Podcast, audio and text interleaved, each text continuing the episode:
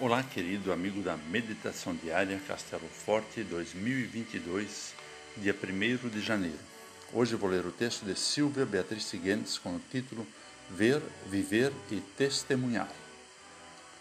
Maria, porém, guardava todas estas palavras, meditando-as no coração, conforme Lucas 2, versículo 19. Lucas relata a visita dos pastores de ovelhas ao recém-nascido Jesus depois que um anjo lhes anunciou o nascimento do Salvador. Por que eles foram procurar a criança? Não acreditaram no anjo? Precisavam ver para crer? Ao decidirem ir a Belém, os pastores assumem que a mensagem do anjo veio de Deus. Eles acreditaram. Colocaram-se a caminho para conhecer pessoalmente o Salvador e saber mais sobre ele. Quando encontraram Maria e José, e a criança deitada na manjedoura contaram o que tinham ouvido. Eles se tornaram testemunhas. A ação dos pastores é um exemplo para nós. Podemos ouvir a palavra, ver o que Deus faz em nossa vida e falar disso para outras pessoas. Ouvir, ver e, testemunhar, com palavras e ações, as coisas de Deus está ao nosso alcance.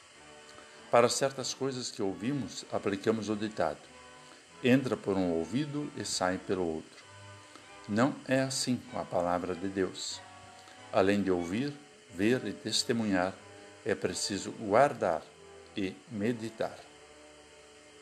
Esse é o exemplo de Maria, que guardava todas estas palavras, meditando-as no coração. O que a palavra de Deus significa?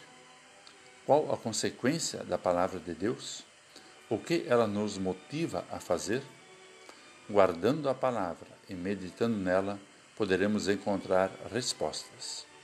Neste ano que inicia, sigamos o exemplo dos pastores e de Maria: ouvir, perceber e testemunhar, meditar e preservar a palavra de Deus.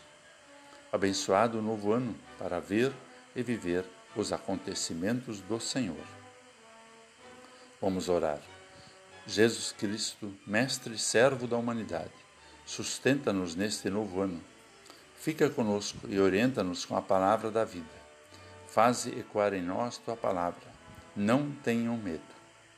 Ajuda-nos a seguir teu caminho e perceber tua presença neste novo ano. Amém. Aqui foi Vigan Decker Jr. com a palavra do dia.